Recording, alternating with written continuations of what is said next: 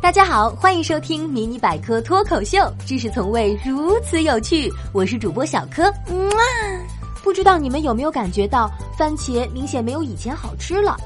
这些年，番茄因为和水果界前缘未了，立场不明，又有着和谁搭都很好吃的绿茶属性，在蔬菜圈真是受尽了鄙视。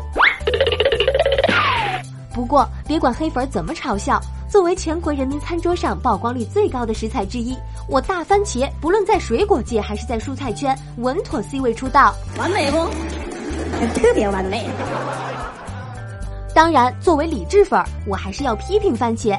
现在的你变了，不再像我小的时候吃的那样有味道了。这可不是我一个人的看法，也不是现代人口味刁钻。超市里那些颜色饱满、个头均匀、更耐储存的番茄呀，确实不如以前的好吃了。而最近，中国科学家的一项研究就找到了番茄美味丢失的秘密。什么才是番茄该有的味儿呢？说起来，纯粹味觉层面的番茄味很简单，主要就是有机酸与糖类的结合。不过，酸酸甜甜肯定不是番茄味儿的全部。人们吃食物时体会到的味道，其实是味觉、嗅觉与其他感官的综合体。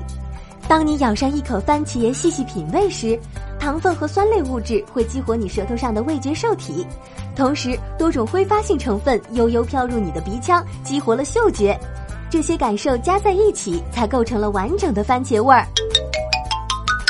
为了把这抓不住、摸不着的味道留住。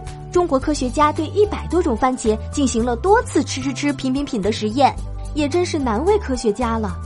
终于确定了番茄风味的物质组成以及控制风味的二百五十多个基因位点。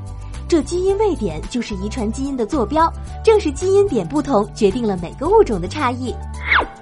科学家发现，在番茄的现代育种过程中，人们过于注重产量以及大小、色泽等，结果丢失了部分控制风味的基因位点。现代番茄品种中有十三种风味物质的含量显著降低，口感自然也就下降了。简单来说，就是颜值高了，味道差了。